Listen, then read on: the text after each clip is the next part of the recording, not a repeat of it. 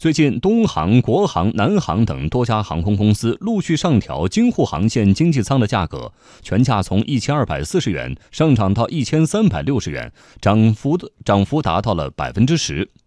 据了解，这次价格调整所依据的是今年一月发布的关于进一步推进民航国内航空旅客运输价格有关问题的通知。这份通知表示，扩大实行市场调节价的航线范围。中国民航管理干部学院航空运输服务研究所所长邹建军说：“具备涨价条件的，主要是一些热门航线，实际在运作过程中究竟涨不涨、怎么涨，都会以市场的供需关系为基础来确定。”航空公司有涨价冲动的，那你肯定要跟从市场的角度来讲，那很有可能是市场的供给和需求之间，可能需求会比这个供给更大。那么事实上，这导致我们更容易去实施这样一个所谓的涨价政策。很明显，类似京沪线这样的客流量非常的大。而且长期以来运力是没有得到释放的，也就是说没有办法去增加更多的运力去满足需求，所以这一类线很容易是这一次涨价的重点。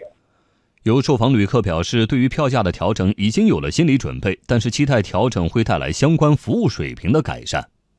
以前这个机票呢，它是由统一一个部门来进行定价的，但是后续呢，它是给了这个这些航空公司，这些航空公司呢，它要是整体的要是有所提高价格，所以这个呢是有可能性的。我个人感觉啊，虽然说它的这个权力下放了，但是它的那个相关部门，它这个票价不会出现太大的变化或者上浮，呃，因为现在市场竞呃竞争的嘛。呃，它可能会更好的服务咱们这个老百姓。除了京沪航线之外，其他热门航线的票价调整幅度也在百分之十左右。从三月底开始，广州到成都航线票价由一千四百三十元上涨到一千五百七十元；广州到上海航线的票价由一千三百五十元上涨到一千四百八十元。不过，业内人士指出，机票价格改革对于公司的业绩不会产生太大的影响。在调价航线数量和幅度都会受到限制的情况下，航空公司依然要面临不小的竞争压力。最新的数据显示，今年一到四月，京沪航线上旅客运输量同比下降了百分之七点六。高速高铁的速度在不断的提高，民航准点率还没有明显的改善。部分热门航线提价转投高铁出行的商务人士可能还会继续增加。